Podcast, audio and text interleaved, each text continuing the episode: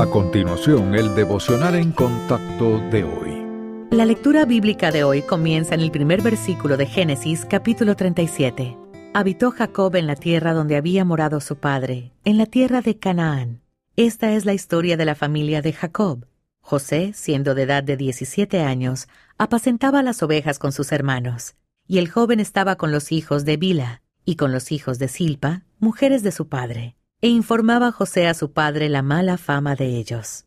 Y amaba Israel a José más que a todos sus hijos, porque lo había tenido en su vejez, y le hizo una túnica de diversos colores. Y viendo sus hermanos que su padre lo amaba más que a todos sus hermanos, le aborrecían, y no podían hablarle pacíficamente.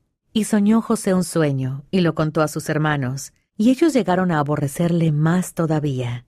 Y él les dijo, Oíd ahora este sueño que he soñado. He aquí que atábamos manojos en medio del campo, y he aquí que mi manojo se levantaba y estaba derecho, y que vuestros manojos estaban alrededor y se inclinaban al mío. Le respondieron sus hermanos, ¿Reinarás tú sobre nosotros o señorearás sobre nosotros? Y le aborrecieron aún más a causa de sus sueños y sus palabras.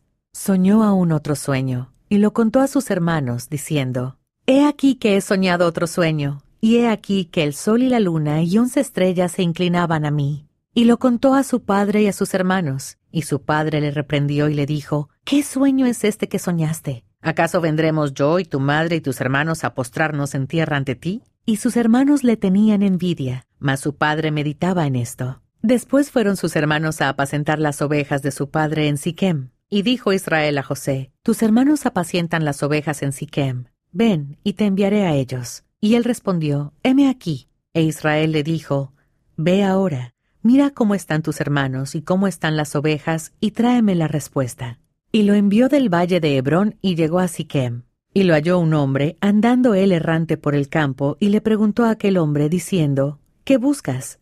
José respondió, Busco a mis hermanos, te ruego que me muestres dónde están apacentando. Aquel hombre respondió, Ya se han ido de aquí, y yo les oí decir, Vamos a Dotán. Entonces José fue tras de sus hermanos es uno de mis y los halló en personajes bíblicos favoritos. Lo menciono a menudo porque hay mucho que podemos aprender de su vida. El pasaje de hoy es un buen ejemplo, ya que revela dos de sus rasgos que deberíamos imitar.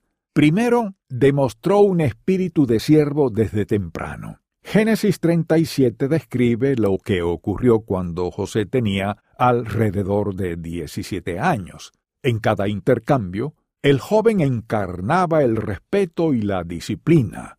Nunca se rebeló contra quienes tenían autoridad sobre él. De hecho, continuamente se desvivía por servir a los demás. Segundo, se dio cuenta de que Dios controlaba su vida. ¿De qué otra manera se puede explicar su incesante búsqueda de la excelencia en cada prueba?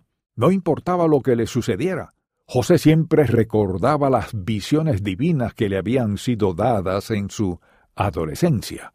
Creía que había un plan para su vida y estaba convencido de que de alguna manera, en algún momento, Dios le revelaría cuál era. Ya sea que usted tenga 17 o 77 años, las lecciones de la vida de José son valiosas.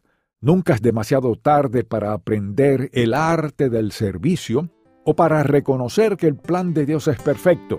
Además, nunca es demasiado tarde para ayudar a otra persona a descubrir dichas verdades.